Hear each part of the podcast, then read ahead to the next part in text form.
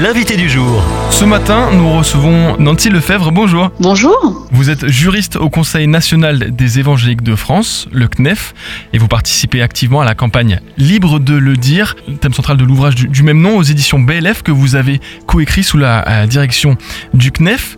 Un ouvrage qui traite des aspects théologiques, historiques, philosophiques, sociologiques et juridiques de la liberté de conscience et d'expression en France. Est-ce que vous pouvez commencer par nous dire pourquoi c'est si complexe et si mal compris le terme de laïcité dans notre pays? Alors euh, effectivement, hein, dans, le, dans le discours public ou médiatique, on entend beaucoup parler de laïcité, mais sur le plan juridique, euh, c'est un, un principe euh, voilà, qui, qui est fondamental, qui est constitutionnel, mais c'est un principe d'abord de liberté, c'est-à-dire euh, la laïcité, euh, principe de notre France, c'est d'abord le fait que la liberté de conscience, de religion est affirmée et protégée pour euh, tout le monde, pour tous nos concitoyens.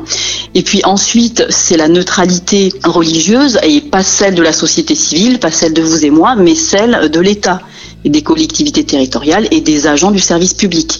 Donc c'est souvent autour de ce concept de neutralité qu'on comprend mal la laïcité. On pense que la laïcité c'est égal à la neutralité religieuse de, tout le monde, mais non, c'est d'abord la liberté euh, pour tous et ensuite la neutralité qui concerne l'État et donc euh, ceux qui représentent l'État.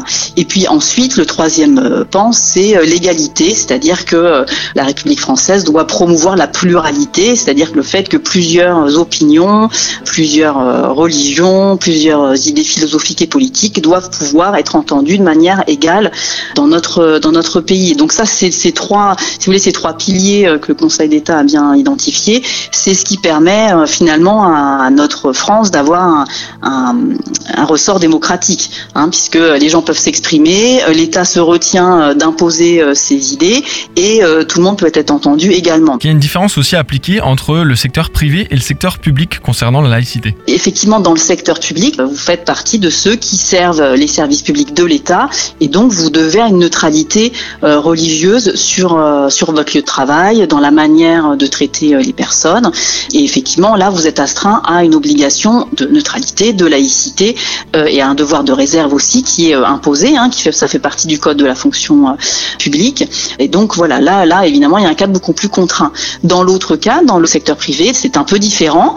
Là, la neutralité ne s'applique pas automatiquement, je dirais, mais l'employeur peut, pour certaines raisons, demander une certaine réserve sur les convictions, hein, toutes confondues, dans son règlement intérieur ou dans votre contrat de travail, s'il y a un incident sur euh, sur votre travail. Donc globalement, si c'est pas spécifié dans mon contrat, si ça gêne personne et si c'est pendant ma pause, j'ai le droit de parler de ce que je veux, si je comprends bien. Oui, voilà, hein, entre guillemets, euh, vous n'êtes pas dans l'exercice de vos fonctions, c'est une sorte de bulle privée à l'intérieur de votre journée de travail. Mais voilà, si vous le faites, il faut le faire de manière euh, respectueuse des autres et ne pas troubler l'ordre public ou les autres. Donc c'est la manière dont vous allez échanger et c'est là aussi où c'est important de penser à- plutôt à la culture du débat et du pluralisme, donc d'échanger des idées euh, plutôt que d'imposer euh, sa conviction. Voilà, il faut pas se restreindre euh, outre mesure.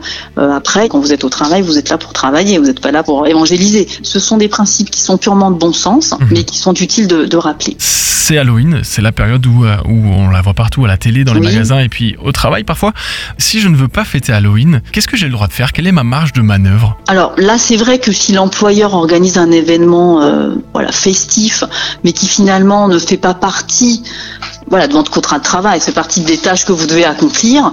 Euh, là, voilà, vous pouvez euh, aller voir employeur et dire voilà, moi, Halloween, c'est pas ma tasse de thé. Vous pouvez très bien, euh, voilà, lui, expliquer et dire voilà, pour des raisons personnelles, je souhaite pas m'associer à cet événement festif. Donc là, l'employeur, il doit, voilà, pouvoir comprendre. Voilà, c'est pas une obligation professionnelle de, participer à un événement de type festif comme ça. D'un autre côté, si par exemple vous êtes dans une société de communication d'événementiel et que vous devez, enfin, ça fait partie de votre job d'organiser euh, des fêtes. euh, bon, là, c'est plus compliqué parce que là, ça fait partie de, vos- de vos obligations euh, légales. Comment on fait alors concrètement? Ces questions de conviction se résolvent souvent autour du dialogue. Donc, je pense que l'employeur peut tout à fait comprendre euh, si vous lui expliquez sereinement et si, par exemple, vous ne quittez pas votre euh, votre poste intempestivement sans prévenir. Voilà, il peut comprendre que pour des raisons personnelles, mettons, ça peut être pour des raisons de conviction convictions religieuses, mais parce qu'aussi vous venez de fêter un deuil et c'est un petit peu difficile de, mhm. euh, de festoyer autour de, de, la mort, etc. Enfin, voilà, il y a beaucoup de raisons qui peuvent être avancées et je pense que l'employeur doit aussi être en capacité de comprendre ça.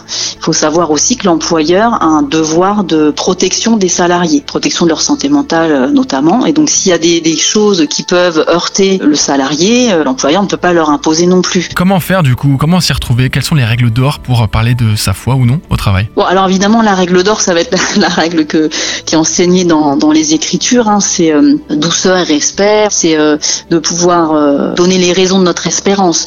Donc je pense que c'est aussi ce, dialogue d'attendre que les gens souhaitent en savoir plus.